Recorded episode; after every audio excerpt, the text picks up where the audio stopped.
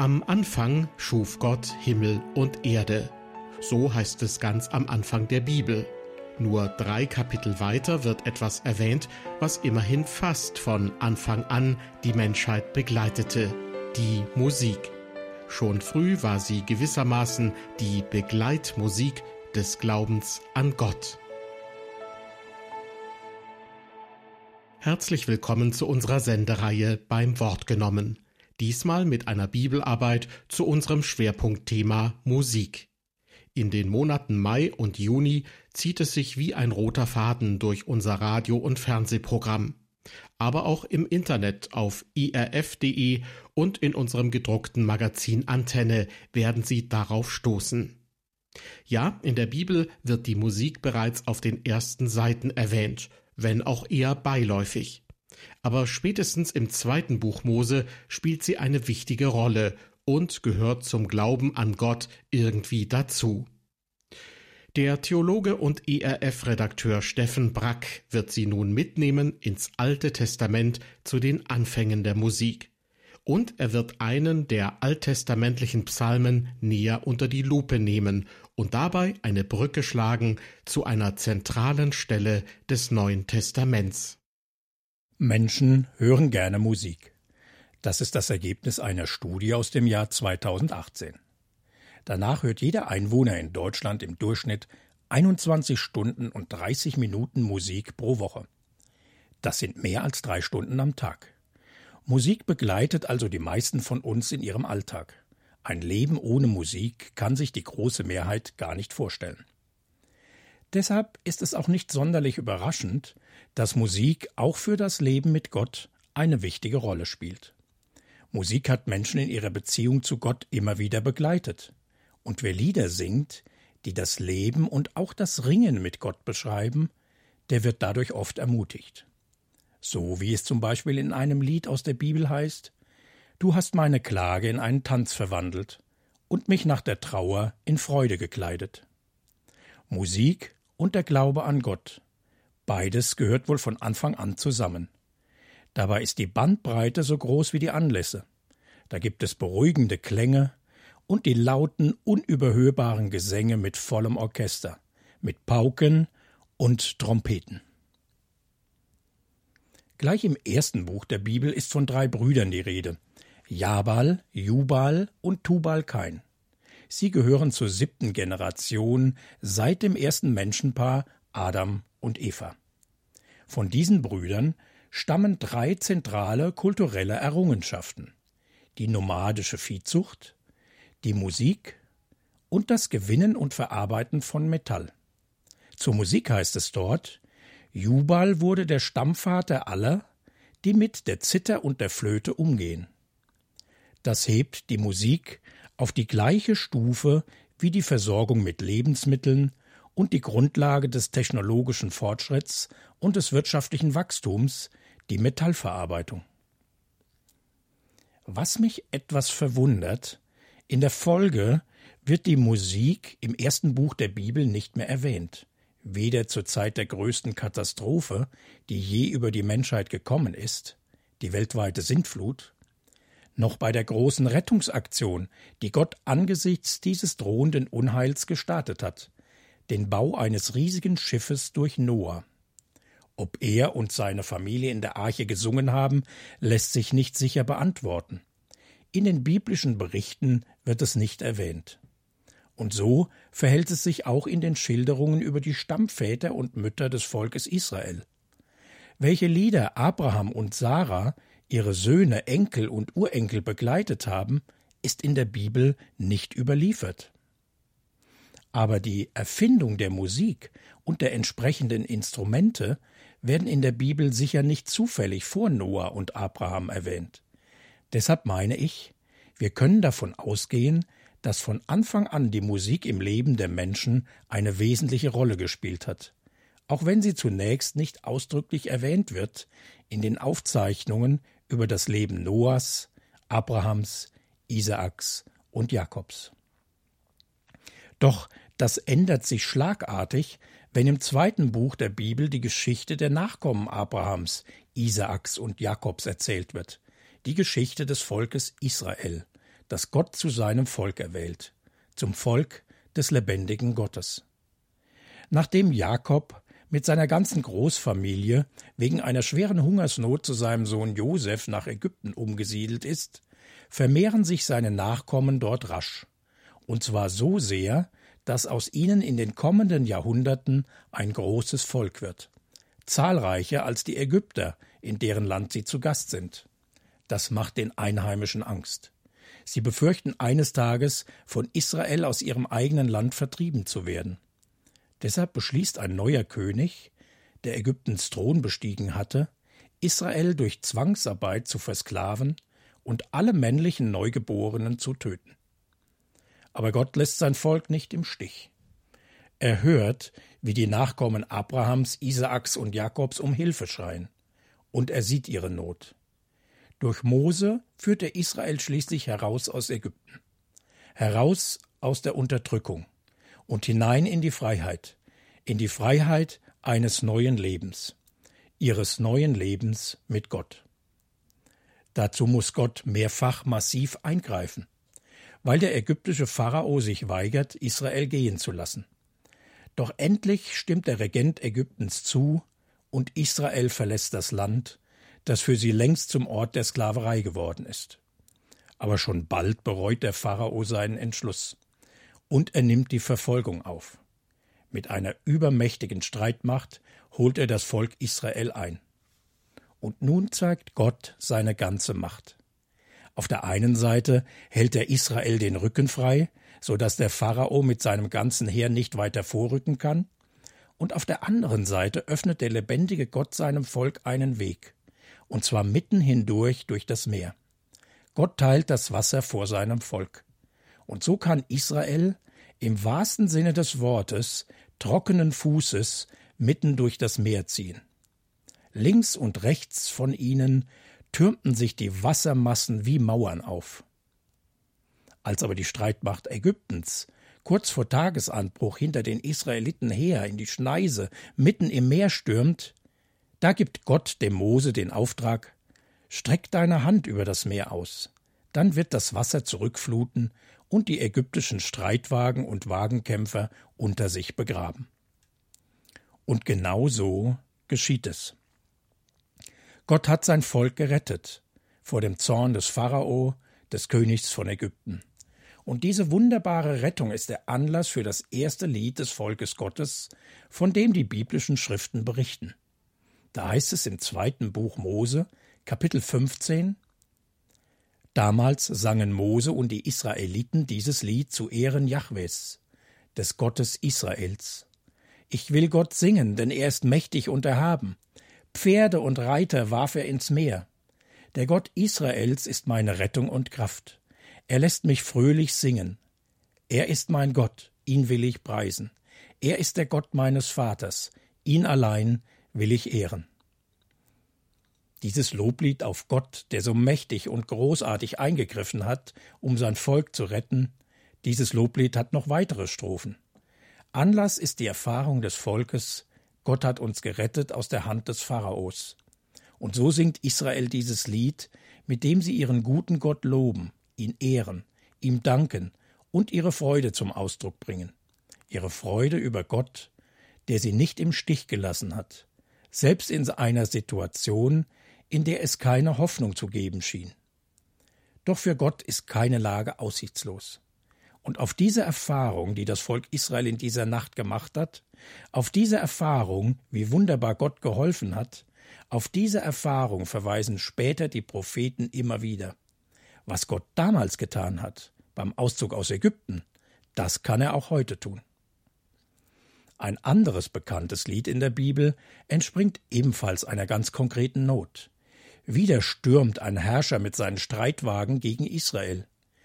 Diesmal heißt er Jabin, der König der Kanaaniter. Der schickt seinen General Sisera in die Schlacht. Israel wird unterworfen und zwanzig Jahre lang leidet das Volk unter der fremden Herrschaft. Und erneut schreien die Israeliten zu Gott um Hilfe. Und Gott hilft. Durch die Prophetin Deborah, die dem israelischen Heerführer Barak ins Gewissen redet. Der soll endlich gegen die Feinde in den Krieg ziehen denn Gott hat dem Barak doch schon versprochen, die feindliche Armee unter ihrem General Sisera in seine Hand zu geben. So zieht Barak dann tatsächlich los. Und Gott steht zu seinem Versprechen. Barak siegt, weil Gott ihm beisteht. Der feindliche General, Sisera, stirbt durch die Hand einer klugen und tapferen Frau, Jael. So befreit Gott sein Volk erneut aus der Unterdrückung durch fremde Herrscher. Und auch diese Rettungstat Gottes besingt Israel mit einem Lied. Im Buch der Richter Kapitel 5 heißt es An jenem Tag sangen Deborah und Barak dieses Lied. Preist Gott für Israels Helden, die sich als Führer bewährten, und für das Volk, das ihnen in den Kampf folgte. Hört her, ihr Könige, gebt acht, ihr Herrscher, für den Gott Israels will ich singen. Ja, singen und musizieren will ich für den Herrn, den Gott Israels. Und in der letzten Strophe So gehen all deine Feinde zugrunde, Gott. Aber die, die Gott lieben, sollen sein wie die Sonne, die aufgeht in ihrer Pracht. Doch nicht nur, wenn Gott Israel in militärischen Notlagen geholfen hat, singt sein Volk im Loblieder. Es gibt auch weitaus friedlichere Anlässe. So zum Beispiel als David, der König Israels und selbst leidenschaftlicher Musiker und Liederdichter, als David die Bundeslade nach Jerusalem holt. Diese vergoldete Truhe stand im Zentrum der Stiftshütte. Das war das transportable Tempelzelt des Volkes Israel. Und dieses Zelt der Stiftshütte mit der Bundeslade in ihrem Zentrum war das deutlich sichtbare Zeichen dafür, dass Gott mitten unter seinem Volk wohnt, gerade auch in der beschwerlichen Zeit der Wüstenwanderung. Als David diesen heiligsten Gegenstand Israels endlich in seine Hauptstadt nach Jerusalem bringen kann, ist das natürlich ein Festtag.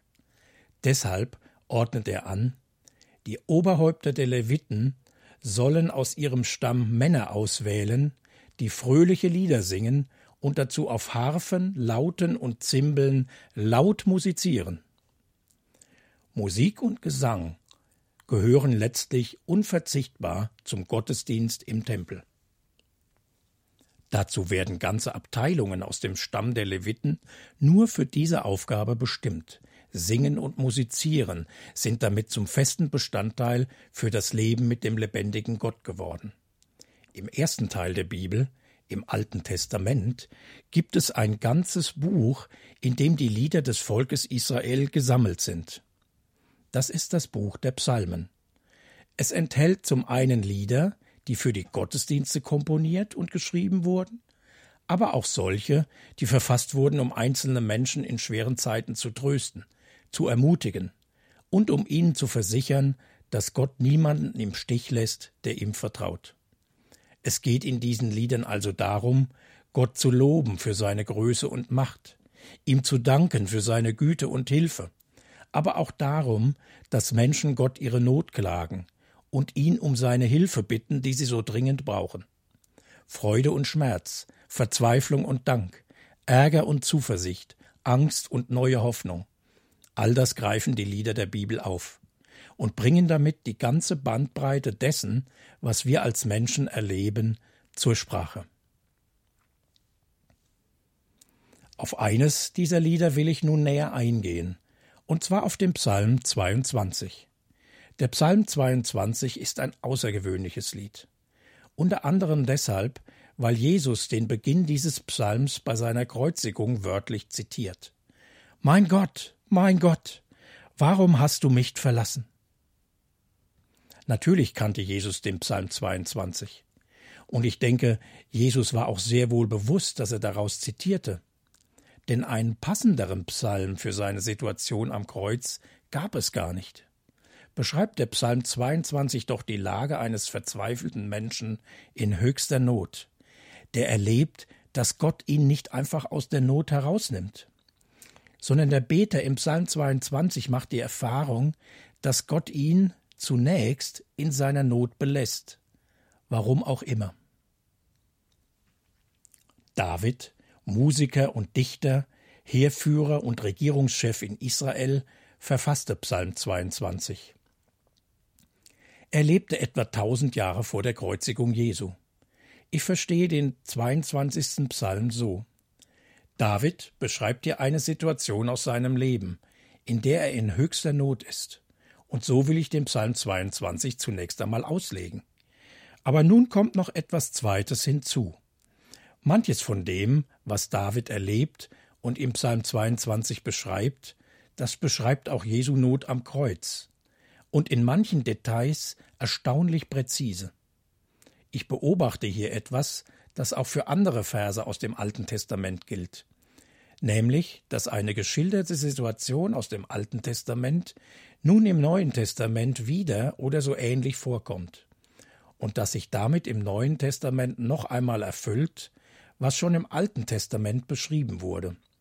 Und sogar, dass sich im Neuen Testament eine Situation in einem tieferen Sinn erfüllt, als es im Alten Testament der Fall war. Für Psalm 22 heißt das nach meinem Verständnis, David erlebt eine sehr große Not und beschreibt sie. Als Jesus am Kreuz stirbt, erleidet er Qualen, die Davids Beschreibung in einigen Einzelheiten verblüffend gleichen. Doch Jesu Leid geht noch über die Not Davids hinaus. Und damit wird das, was David aus seinem eigenen Leben beschreibt, zusätzlich zu einer Prophetie auf Jesus vermutlich ohne dass David das klar gewesen ist. So beziehe ich Psalm 22 zunächst einmal nur auf Davids Not. Dadurch habe ich die Möglichkeit, für mein eigenes Leben von David zu lernen. Danach will ich beleuchten, welche Worte aus Psalm 22 außerdem zu einer Prophetie auf Jesus und seinem Leiden am Kreuz wurden. Und ich staune darüber, wie der Heilige Geist David und seinem Psalm gebraucht, um detaillierte Einzelheiten der Kreuzigung vorherzusagen. Wenn uns im Psalm 22 eine wirkliche Not Davids geschildert wird, dann bekommt der Vers aus dem Propheten Jesaja, Kapitel 53, Vers 4, für mich ein noch größeres Gewicht.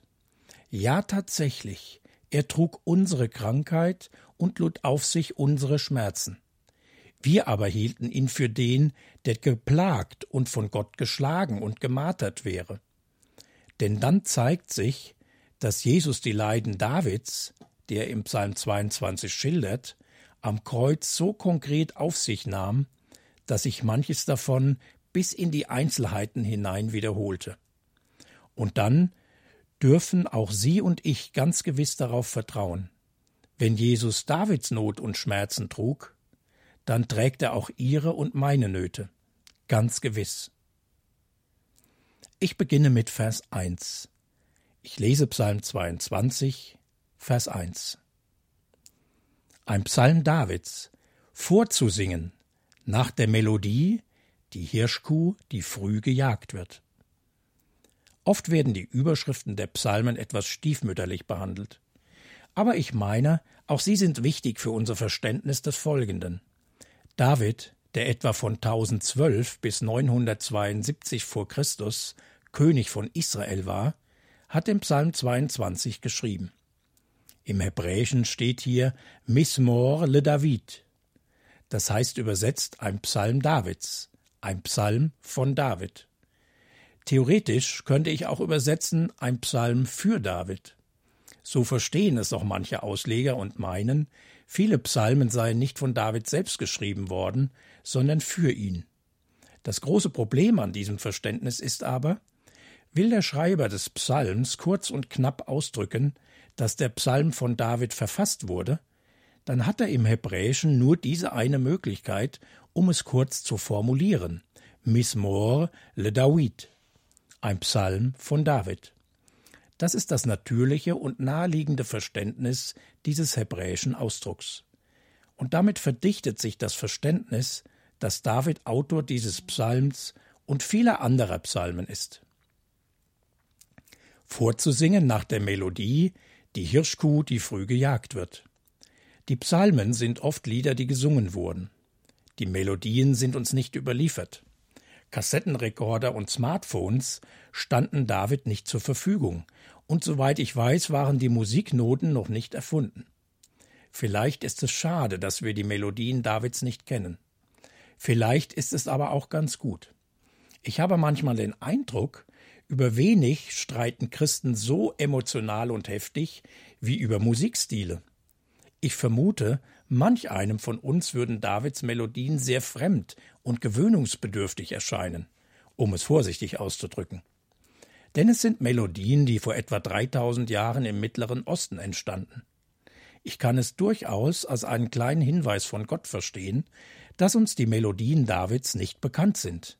Vielleicht sind die Melodien und Musikstile zweitrangig, denn sie sind von den Hörgewohnheiten der Kulturen abhängig.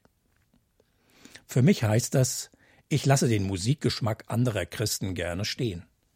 Ich erhebe keinen Anspruch darauf zu wissen, welche Musikstile denn nun dem christlichen Glauben entsprechen und welche nicht. Und manche christliche Musik, die junge Leute gern hören, entspricht nicht meinem Geschmack. Und doch ist das für sie eine Quelle, aus der sie zentrale Aussagen des Evangeliums schöpfen und in ihrem Herzen verankern. Und darüber freue ich mich sehr. Vorzusingen nach der Melodie Die Hirschkuh, die früh gejagt wird. Nach dieser Angabe sieht es meines Erachtens so aus, dass David eine bekannte Melodie, eben die Hirschkuh, die früh gejagt wird, übernommen hat und ihr dann einen neuen Text gibt, nämlich seinen Psalm, den wir als Psalm 22 in der Bibel finden. Martin Luther handhabte es ebenso, als er Liedtexte schrieb. Nicht sehr viele Lieder von ihm werden noch gesungen, aber in seiner Zeit nahm er Lieder, die jeder kannte, und schrieb dazu einen christlichen Text, gespeist aus der guten Nachricht von Jesus. Das wünsche ich mir auch für unsere Zeit, dass Menschen, denen Gott die Gabe gegeben hat, sein Wort zu verstehen und auszulegen, dass diese Menschen ihre Auslegungen in Lieder fassen, sie mit bekannten Melodien versehen und damit die Herzen vieler erreichen. Psalm 22 ist ein Lied, das gesungen wurde. Gott erschuf uns als Menschen so, dass wir uns mit Melodien Aussagen viel besser merken können. Eine junge Frau sagte einmal, ich wusste gar nicht, dass ich so viele Bibelstellen kenne. Wie kann das sein? Sie sang viele Jahre in christlichen Chören. Und viele Lieder enthielten Bibelverse, die vertont waren. Und viele dieser Verse wurden mit Hilfe der Melodien in ihr Herz gepflanzt. Wir brauchen gute christliche Lieder, denn die gute Nachricht von Gottes Liebe wird auch über Melodien transportiert. Das war zu Davids Zeiten so, und heute ist das nicht anders. So viel zu der Überschrift des Psalms 22. Nun möchte ich den Psalm selbst anschauen. Davids Psalm 22 lässt sich in zwei große Abschnitte unterteilen. Der erste Teil reicht von Vers 2 bis Vers 22. Darin beschreibt David seine Not, sein Leiden und seine Hilferufe zu Gott.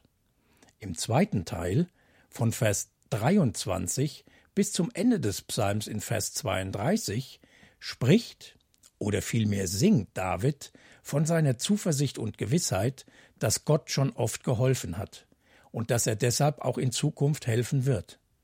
Meine Auslegung konzentriert sich vor allem auf den ersten Teil. Ich beginne mit dem ersten großen Abschnitt des Psalms 22. Am Anfang stehen die Verse 2 und 3. Mein Gott, mein Gott, warum hast du mich verlassen? Ich schreie, aber meine Hilfe ist fern. Mein Gott, tagsüber rufe ich, doch du antwortest nicht, und nachts, doch ich finde keine Ruhe. In manchen Psalmen Davids gibt es in der Überschrift einen Hinweis, auf welches Ereignis sich der Psalm bezieht. Im Psalm 22 hat uns David nichts dazu geschrieben. In seinem Leben gibt es viele Situationen, in denen David in großer Not war. Als Hirte kämpft David mit Löwen und Bären. Als junger Mann wird er verfolgt von Saul, der ihn töten will. Später muss David vor einem seiner eigenen Söhne fliehen. Oft ist David auf der Flucht, kämpft in Kriegen, und auch ganz persönliches Leid bleibt ihm nicht erspart. Eines seiner Kinder stirbt unmittelbar nach der Geburt. Manches Unheil hat David selbst heraufbeschworen. Doch das ist längst nicht bei allem Leid der Fall, das er erlebt. Mein Gott, mein Gott, warum hast du mich verlassen? Die Not Davids ist so groß, dass er diesen Satz hinaus schreit. Ich schreie, schreibt er. Manche Leute sagen, die Frage nach dem Warum sei nicht wirklich hilfreich. Besser sei es zu fragen, wozu. Das klingt fromm. Und sicher ist das ursprünglich ein wichtiger seelsorgerlicher Aspekt gewesen. Doch die Absolutheit, niemand soll Gott nach dem Warum fragen, die ist aus meiner Sicht Unsinn. David jedenfalls schreit es hinaus. Warum, mein Gott? Warum hilfst du mir nicht? Das ist gelebter Glaube, ein Glaube, der sich in der rauen Wirklichkeit unserer Welt bewähren will, ein Glaube, der darum ringt und alles daran setzt, sich an Gott festzuhalten, auch wenn Not, Leid und Elend alles in Frage stellen. Wir leben in einer Welt, die Gott verloren hat. Wir leben in einer Welt, in der das Böse und der Böse wirken. Und doch hat Gott uns Menschen in dieser Welt nicht aufgegeben. Im Gegenteil. Gott sucht uns. Sie und mich. Er sucht uns schon immer. C.S. Lewis hat einmal gesagt, das Leid ist das Megafon Gottes. Nirgends sonst wird es so deutlich, dass wir in einer Welt leben, die Gott so nicht gewollt hat. Eine Welt voller Ungerechtigkeit, Elend und Leid. Wir sind geschaffen für eine heile Welt. Deshalb ist unsere Sehnsucht danach so groß. Aber diese Welt haben wir hier nicht. Auch nicht als Menschen, die sich Gott anvertrauen. Die heile Welt, die es einmal gab, ist verloren. Und die neue heile Welt kommt erst noch, wenn Gott alles neu erschafft. Und solange dieser Tag noch nicht gekommen ist, trifft Leid vermutlich jeden von uns, auch Sie und mich. David hat den Eindruck, Gott ist gar nicht da. Jedenfalls greift Gott nicht ein. Aber immer noch kann David sagen, mein Gott. Davids Beziehung zu Gott besteht nach wie vor. Gott ist für David nicht anonym. Die Not und das Elend sind groß, aber es hat den Einschein, dass es für David noch schlimmer ist, dass er sich von Gott verlassen fühlt, alleingelassen von dem Gott, der ihm doch heraushelfen könnte. Das ist die Anfechtung, die in der Not noch dazukommt. Ein Mann, den ich über viele Jahre gut kennengelernt habe, ruft mich an. Eine seiner Töchter hat ein Kind bekommen. Er ist Großvater geworden. Doch das Kind stirbt schon bald nach der Geburt. Und seine Tochter fragte ihn Papa, wo ist Gott denn jetzt? Warum lässt er unser Kind sterben? Warum nur? Warum? Und zu mir sagte er Du weißt du, da helfen die vielen frommen Sätze nicht mehr. Sätze, die ich so gut kenne und schon so oft anderen gesagt habe. Da stehe ich nun und kann meiner Tochter nichts antworten. Warum hat Gott das zugelassen? Warum? Ich weiß es nicht. Ich weiß es einfach nicht. Ich weiß nur, wie weh das alles jetzt tut. Und dass die Frage einfach da ist.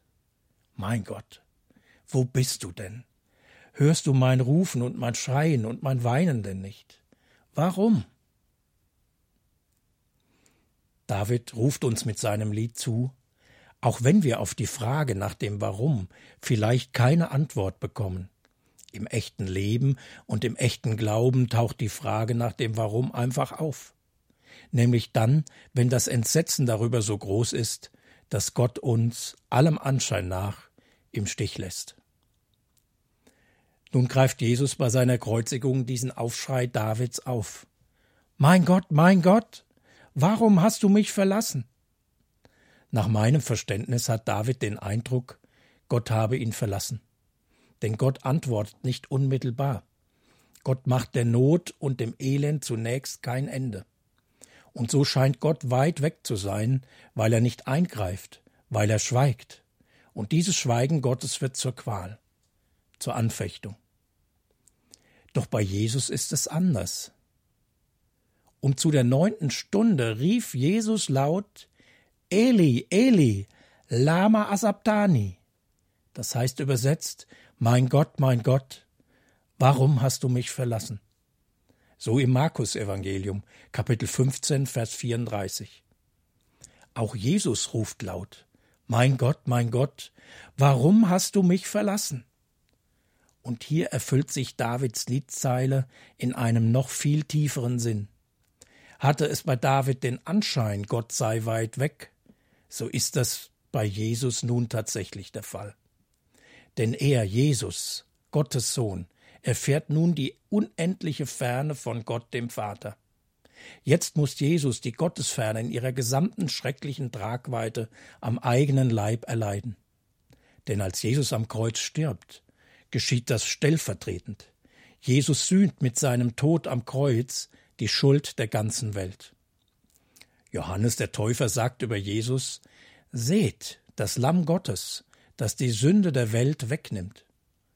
Und der Jünger Johannes schreibt Und er, Jesus, ist die Versöhnung für unsere Sünden, nicht aber allein für unsere, sondern auch für die der ganzen Welt.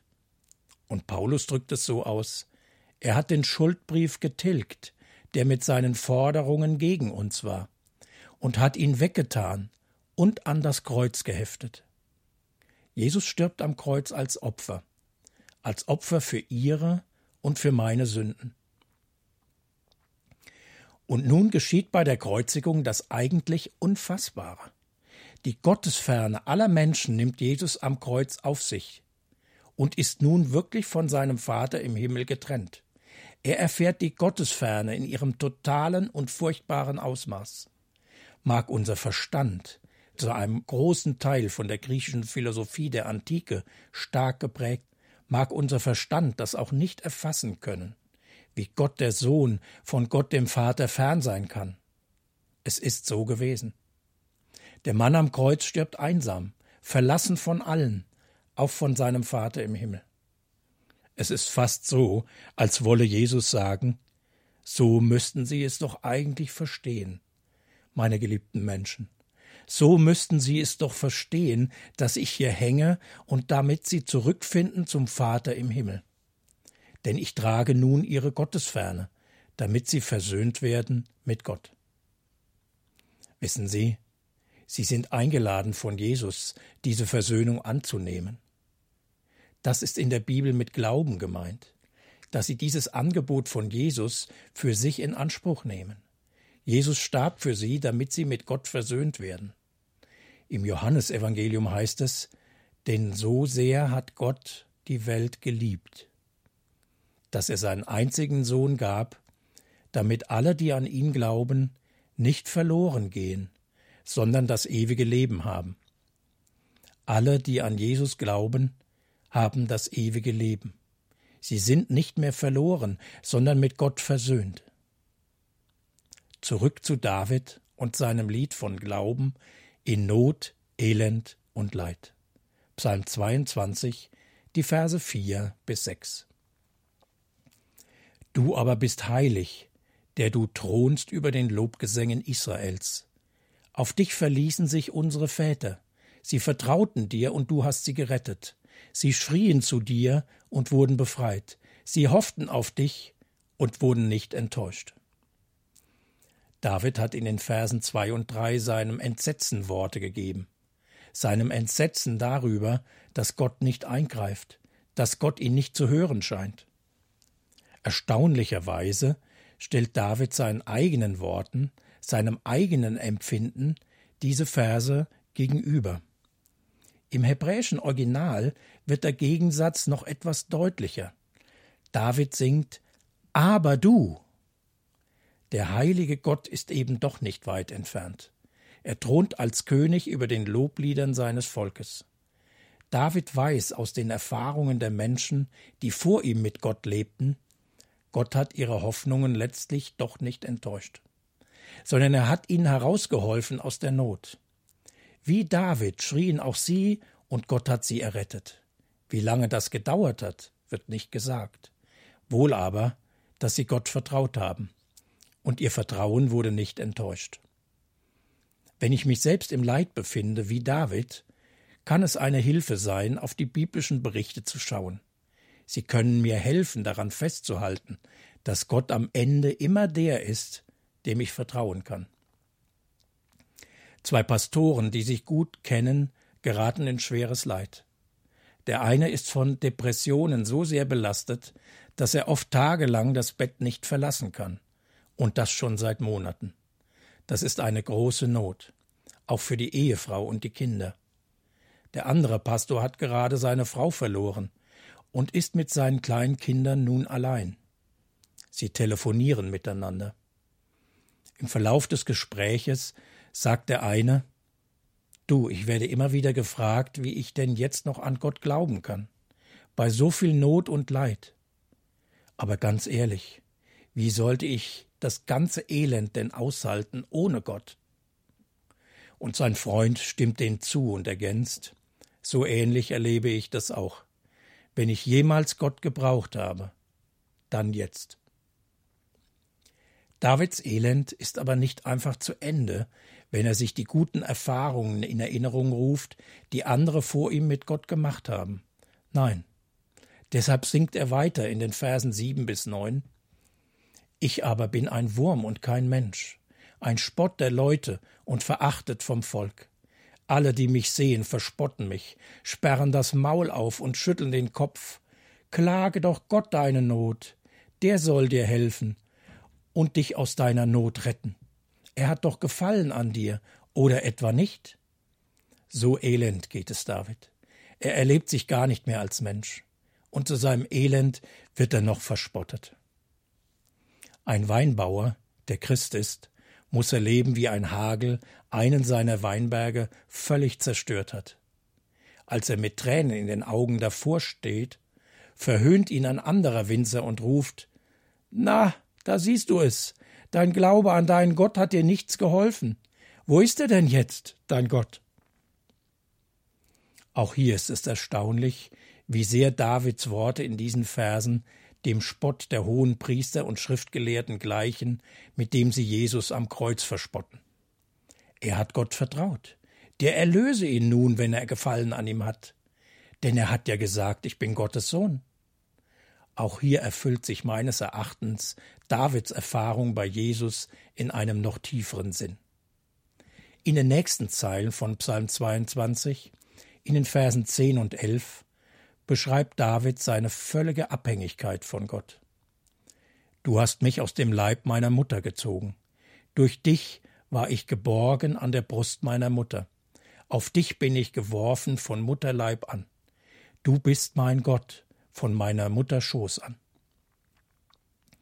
Als Menschen sind wir bedürftige Geschöpfe. Wir sind angewiesen auf Gottes Erbarmen und Versorgung. Ich meine, das bemerken wir oft erst dann, wenn wir von Not und Leid getroffen werden. Gott hat uns eben nicht so erschaffen, dass wir ohne ihn und seine Fürsorge leben könnten. Darauf beruft sich David und singt in Vers 12 Bleib jetzt nicht fern, denn ich bin in Not. Niemand sonst kann mir helfen. Wieder erbittet David Gottes Beistand, denn seine Lage ist katastrophal. Das beschreiben die kommenden Liedstrophen, die Verse 13 bis 19. Gewaltige Stiere haben mich umgeben, mächtige Büffel haben mich umringt. Ihre Rachen sperren sie gegen mich auf wie ein brüllender und reißender Löwe. Ich bin ausgeschüttet wie Wasser, alle meine Knochen haben sich voneinander gelöst. Mein Herz ist in meinem Leib wie zerschmolzenes Wachs. Meine Kräfte sind vertrocknet wie eine Scherbe, und meine Zunge klebt mir am Gaumen. Du legst mich in des Todes Staub. Denn Hunde haben mich umgeben, und die Rotte der Bösen hat mich umringt. Sie haben meine Hände und Füße durchgraben. Ich kann alle meine Knochen zählen. Sie aber schauen zu und sehen auf mich herab. Sie teilen meine Kleider unter sich auf und werfen das Los um mein Gewand. Soweit die Verse 13 bis 19. Was David hier beschreibt, ist entsetzlich. Und sicher meint er das nicht nur im übertragenen Sinn, sondern ganz real. Und dieses Schicksal trifft auch heute Hunderte und Tausende. Zwei Verse aus Davids Schilderung seiner Not treffen verblüffend genau auf Jesus zu, als er gekreuzigt wurde. Vers 17. Sie haben meine Hände und Füße durchgraben. Vers 19. Sie teilen meine Kleider unter sich auf und werfen das Los um mein Gewand. Das hat auch Jesus erfahren und erlitten. Jesus, Gottes Sohn, an den Christen glauben. Er ist kein ferner Gott. sondern einer, der aus eigener Erfahrung genau weiß, was Menschen an Grausamkeiten ertragen müssen. Noch einmal ruft David nach Gott. Ich lese die Verse 20 bis 22. Aber du, Gott, sei nicht fern, meine Stärke, eile mir zu helfen, errette meine Seele vom Schwert, mein Leben von den Hunden, hilf mir aus dem Rachen des Löwen und vor den Hörnern wilder Stiere. Du hast mich erhört. Trotz der katastrophalen Lage bekennt David hier, Du hast mich erhört. Ob Gott schon eingegriffen hat, berichtet uns David gar nicht. Es bleibt offen. Aber was ihm doch klar zu sein scheint, mitten in der Not, du, mein Gott, du hast mich erhört. Schien Gott David anfangs noch fern, so ist er sich jetzt doch gewiss, Gott, mein Herr, hat mich gehört. Er weiß von meiner Not. Und auch wenn er mir noch nicht herausgeholfen hat, er hört mich und er sieht mich und er lässt mich nicht allein.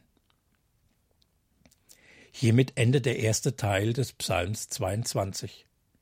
Der kommende zweite Teil ist ein Bekenntnis Davids. Er bekennt und lobt Gottes Größe und Treue denen gegenüber, die auf ihn hoffen. Einige Verse daraus will ich zum Abschluss lesen die Verse 24, 25 und 28. Rühmt Gott, die ihr ihn fürchtet, ehrt ihn, ihr alle vom Haus Jakob, und vor ihm scheuet euch, ihr alle vom Haus Israel. Denn er hat nicht verachtet noch verschmäht das Elend des Armen und sein Angesicht vor ihm nicht verborgen. Und als er zu ihm schrie, hörte er's. Es werden gedenken und sich zum Gott Israels bekehren alle Enden der Welt und vor ihm anbeten alle Geschlechter der Völker. Auf den Gott Israels ist Verlass, und deshalb werden sich Menschen aus allen Nationen zu ihm wenden. Leise Klänge, lauter Jubel, so war diese Sendung zu unserem Schwerpunktthema Musik überschrieben. Es ging um die Bedeutung der Musik für das Leben mit Gott. Autor war der Theologe und IRF-Redakteur Steffen Brack. Eine Übersicht über sämtliche Sendungen zum Thema Musik gibt es in unserem Magazin Antenne auf den Seiten 12 und 13. Außerdem lohnt es sich, sich auf unseren Sonderseiten im Internet umzuschauen. Die Adresse lautet irf.de-musik. Soweit diese Hinweise und nun vielen Dank fürs Zuhören und Gottes Segen mit Ihnen.